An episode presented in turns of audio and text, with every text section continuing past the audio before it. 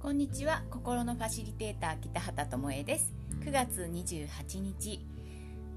お金を感謝して使うよりももっとずっと大切なことというお話をしていきます。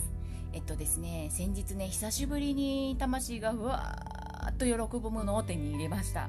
それが、えー、こちらなんですけど見えませんね。ブログにあるのでまたよかったら見てください。で、えー、何を買ったかというとインデンの小物入れ、えー、小銭入れですね。でインデンっていうのはね、あの鹿の皮で作ったものなんですけど、えそれの和小物ですね。柄が和の柄をしてるんですけど、えそれを購入したんです。でこの手触りがほんととっても良くてね触るたびにね腹の底から温かいふわーっとしたものが湧き上がってくるんですよ。実はこのふわーっと湧き上がってくるものはエネルギーです。私の体の中でエネルギーが動いているんですね。でこの小物入れを触るたび自然と本当に自然と湧いてきます。私が何を言っているかわからないと思うので解説を入れると例えばですね街で BTS を見かけたとしましょう。そしたらあなたも一気に気持ちが上がってヒャーってなると思うんですよ。きっとなんかあの感情爆発みたいな感じになると思うんですね。でこれっていうのはエネルギーが爆上げされているというか、えー、なってるんですよ。一気にこう腹の底からバーンとこう上がっていってるみたいな。まあ、その後もしばらくテンション上がりっぱなしになると思うんですけどあのそういうふうにねあのエネルギーって体の中でも動いています。なんかこうモヤモヤするってよく言うじゃないですか。そのモヤモヤっていうのもエネルギーなんですよ、うん、あのいいような。まあ色で言うとちょっとグレっぽいものが広がっているみたいな感じになるし私の今回の場合はえっ、ー、とね、まあ、金色とかオレンジ色のものエネルギーがふわーっと温かく感じて体の中を巡るみたいな感じですね。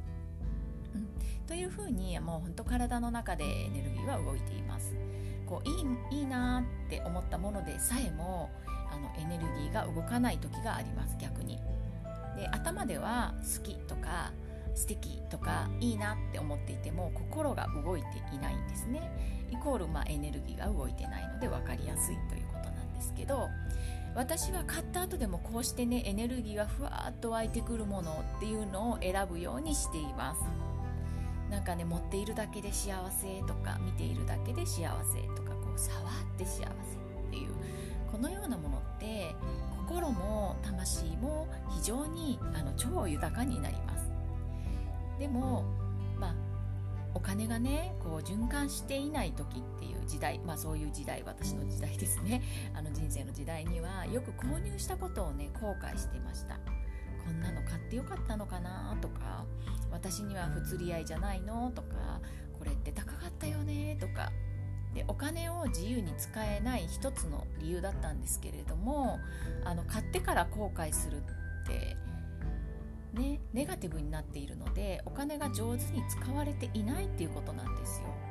なんかお金ってやっぱりあの自分の欲しいものを得るための、まあ、ものだと思うんですね。なのでそれが変えてないっていうことなのでそれは循環しないと思うんですよ。だからね買う時はこう魂が震えるものとか、まあ、心が動かされるものをぜひ買ってみてください。そうすればねあの買ったことを後悔しないと思うんですよ。大切にね使うっていうことはあの絶対後悔しません。でそそして、まあ、幸せな気持ちでいられる。で、えー、ね、もし高額なものを買ったとしてもあなたの心が幸せならこれね先出しの法則っていうことなんですけど必ず循環してきます。その得られた感情が必ず後で何かしら返ってきます、うん、物質的にお金になる時もあるし、えー、もうすでにねあの買った時点でエネルギーが循環してるのでああよかったなもうすでに、うん、循環してますね。で毎回、まあ、感謝して使うってよく言われますけれどもそれよりももっとずっと大切なことはこうして使った後もあなた自身が幸せや豊かさを感じられているということなんです。だからお金を買う時はあなたが幸せを感じて豊かになるために使ってくださいね。私は多分しばらく用もないのに小銭入れをねなでなでして幸せを感じるんだろうなって思っています。はい。そんな使い方をぜひやってみてください。でただいま募集中の、えー、極貧マインドから大富豪へマインドへの奇跡のお話し会。少人数で行っています行います。でもう少しお席がありますのでぜひ、えー、ご参加していただきたいなと思っています。